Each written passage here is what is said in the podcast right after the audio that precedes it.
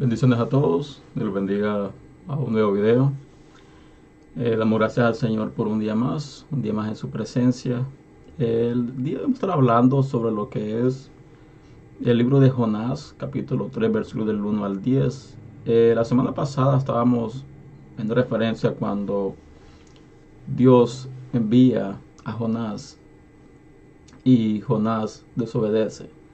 En vez de ir a o hacer, mejor dicho, lo que Dios le había mandado, eh, Jonás se va a otro lugar diferente.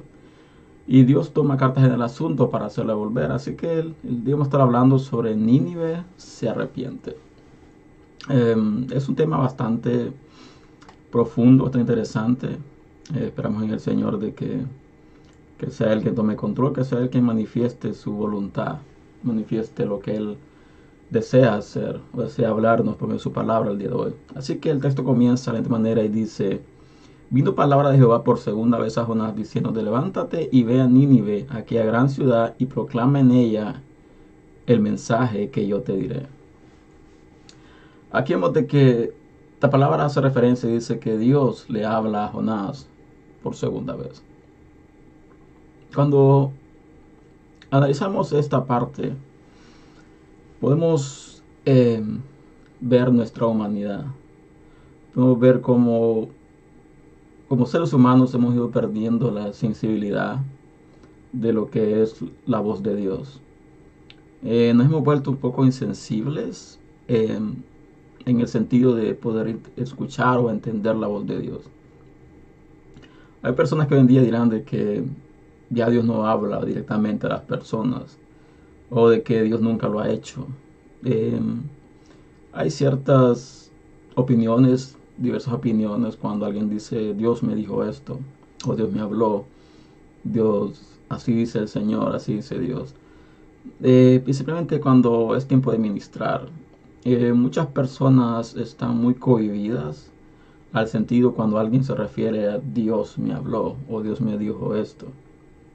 ¿Por qué? Porque humanamente hablando, hemos ido perdiendo esa sensibilidad sobre lo que es que Dios hable.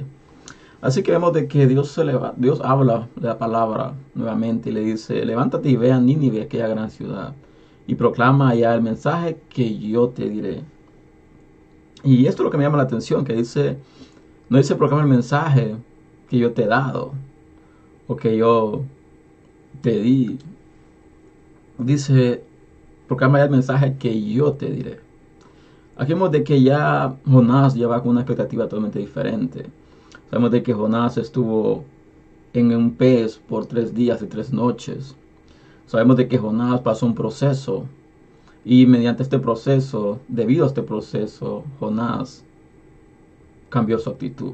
Así que vemos de que dice el siguiente versículo, y se levantó Jonás y fue a Nínive conforme a la palabra de Jehová y era Nínive ciudad grande en extremo de tres días de camino. Y empezó Jonás a entrar en la ciudad, camino de un día, y predicaba diciendo, de aquí a cuarenta días Nínive será destruida.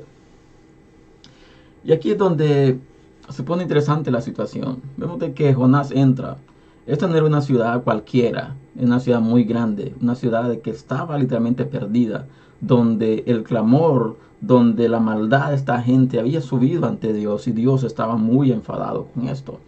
Vemos de que una, ciudad que iba a ser destruida totalmente y así por eso Dios manda un mensaje claro a la ciudad de Nínive y le dice en 40 días será destruida. Pero no nada más le dice que será destruida en 40 días, dice de que más adelante la palabra de que pasa algo. Y es aquí donde queremos poner un poco en lo que es el mensaje, lo que es la palabra, lo que es el Evangelio.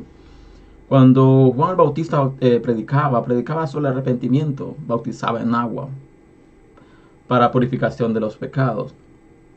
Pero él predicaba, tiene un mensaje.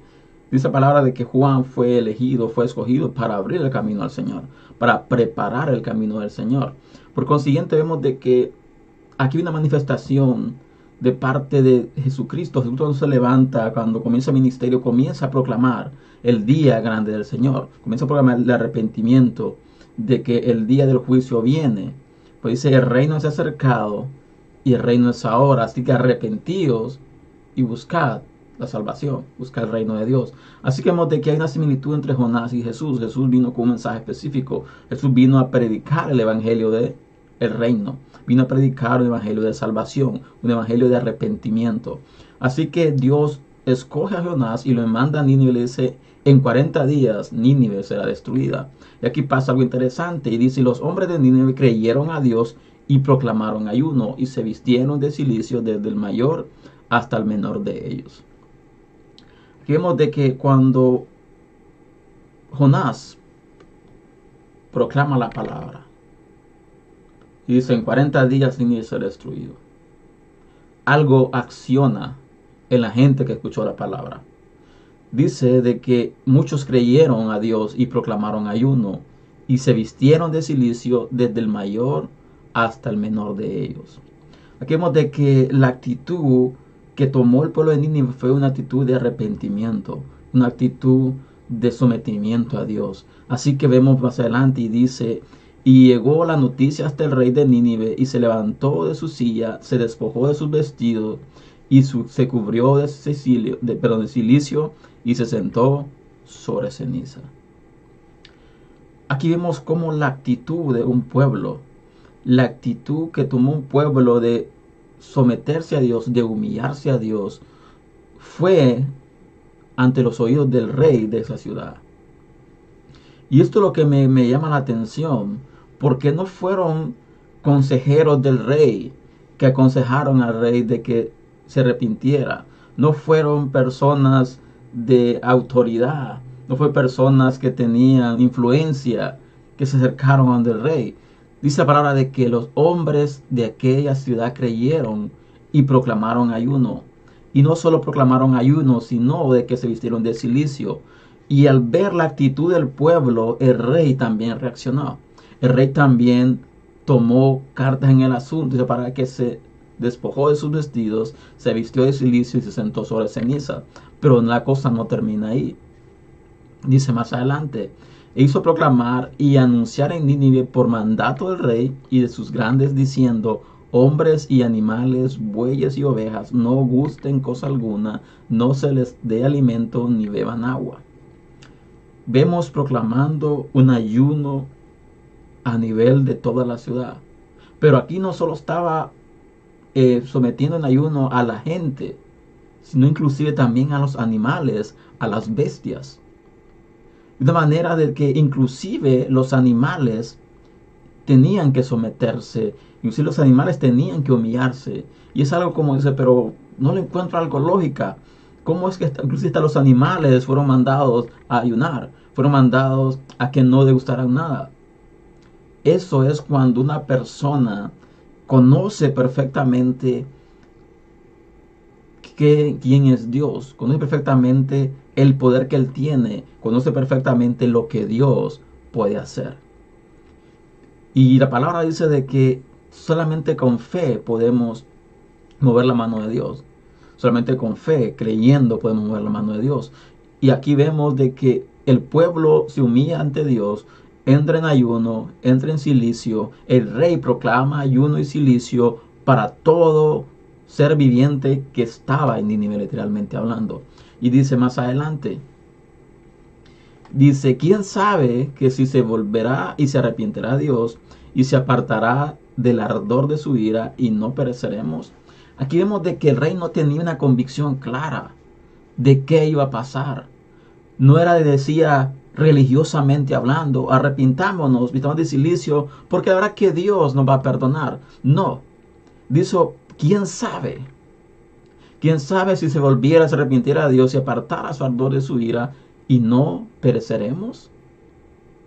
En pocas palabras, yo me voy a someter a Dios, yo me voy a humillar a Dios, yo voy a vestirme en silicio, voy a someterme en ayuno, voy a humillarme literalmente hasta lo más que pueda ante Dios no teniendo el conocimiento de que Dios se va a arrepentir, sino que pueda ser de que tal vez Dios mirando mi actitud, mirando que me estoy arrepintiendo, mirando de que estoy mandando a mi pueblo a que se arrepienta, tal vez Dios se arrepiente del mal que ha querido hacer contra nosotros.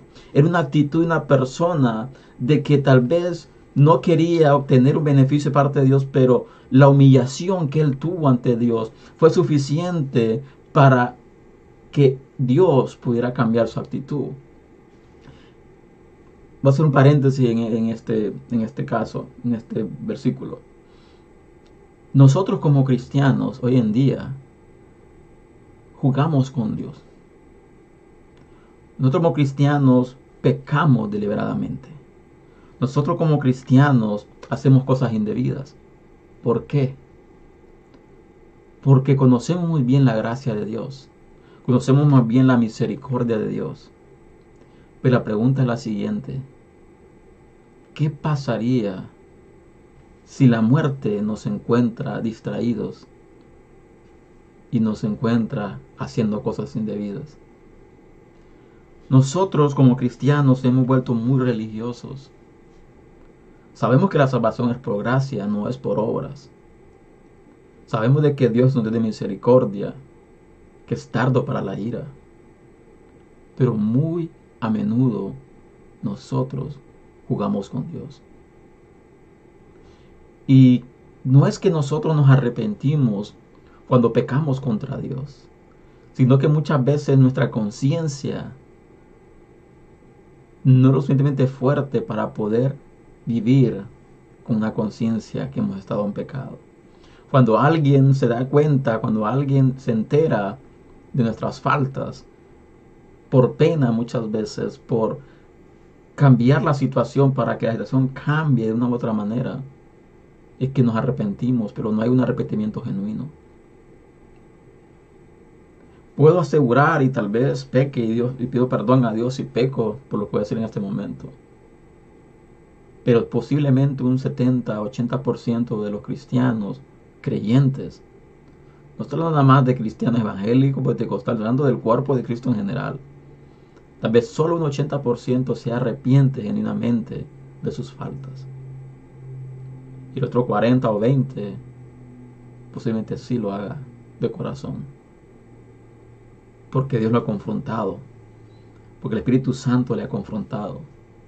Pero muchos de nosotros nos arrepentimos porque la falta ha salido a la luz, porque el pecado que hemos cometido ha salido a la luz, porque creemos que con someternos en ayuno en oración, en silicio, Dios se olvida de nuestro pecado.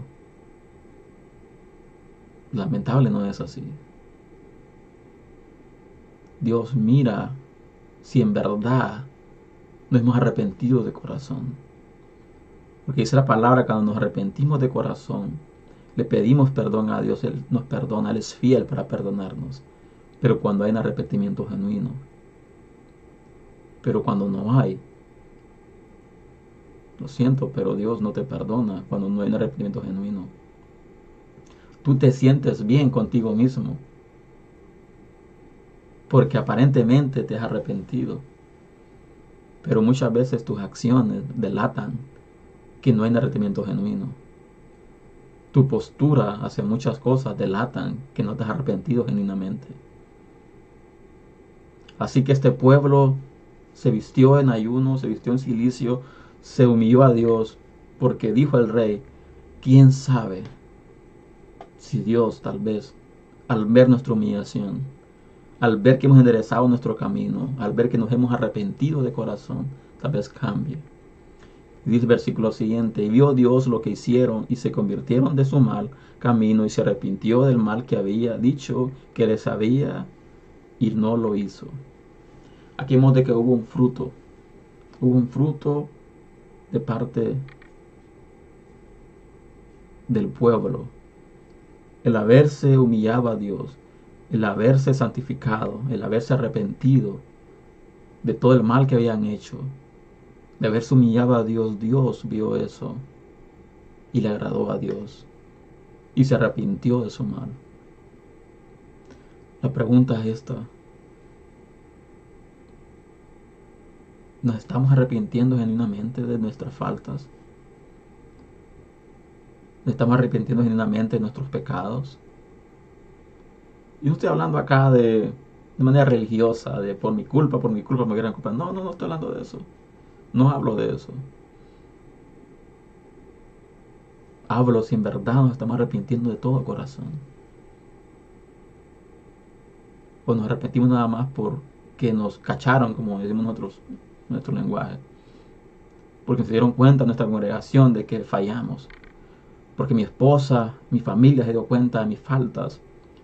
Y me arrepiento y lloro y pataleo. Porque quiero que mi esposa, mis hijos entiendan de que estoy arrepentido. Pero no estoy arrepentido porque Dios me confrontó y acepté la, la confrontación, sino porque me encontraron, porque dieron cuenta de mis faltas. Eso no es arrepentirse de corazón.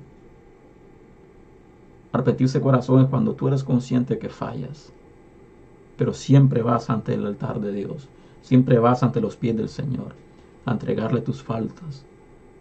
Y si no te has arrepentido de corazón, a pedirle a Dios que te ayude a que puedas arrepentirte genuinamente. ¿Para qué? Para poder desechar eso y poder pasar a otro nivel. Para poder seguir adelante, para quitarle argumentos al enemigo de que has estado fallando, de que has fallado. Porque el enemigo conoce perfectamente qué es lo que hacemos. Pero tal vez tú eres la persona de que no está sirviendo en ningún ministerio o no está activo en ningún ministerio o tal vez eres parte nada más, vas a la iglesia por ir. Pero cuando tú estás trabajando con almas, tú estás trabajando con personas, o tú trabajando con em, sanidades emocionales, sanidades espirituales, tienes que desechar, tienes que quitarle todo argumento al enemigo, todo argumento que te pueda acusar cuando tú estás trabajando para el Señor.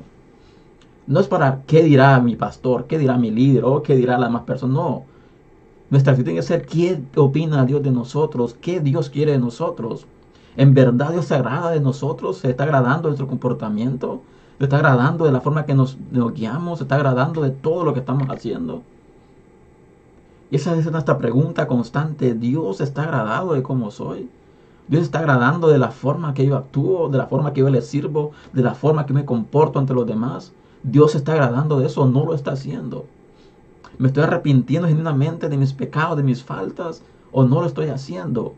O estoy nada más guardando apariencias para que la gente mire de que estoy en santidad, la gente mire de que estoy caminando rectamente. Dejemos de eso. Y seamos honestos con Dios. Porque Él conoce perfectamente cuando fallamos. Conoce perfectamente cuando nos arrepentimos de verdad de nuestras faltas. Quitémosle argumento al enemigo. Quitémosle todo argumento al enemigo. Y sigamos confiando. Arrepintámonos genuinamente y busquemos la presencia de Dios. Busquemos el rostro de Dios constantemente para que Él nos haga entender, nos haga ver qué áreas tenemos que cambiar en nuestra vida, qué áreas tienen que ser transformadas en nuestra vida. Así que este es el mensaje del día de hoy. Espero que haya sido bendición para tu vida. Y te invito a compartir este material si así lo ha sido. Te invito a suscribirte a este canal eh, para más contenido. Eh, estaremos transmitiendo el próximo domingo a las 7 de la mañana.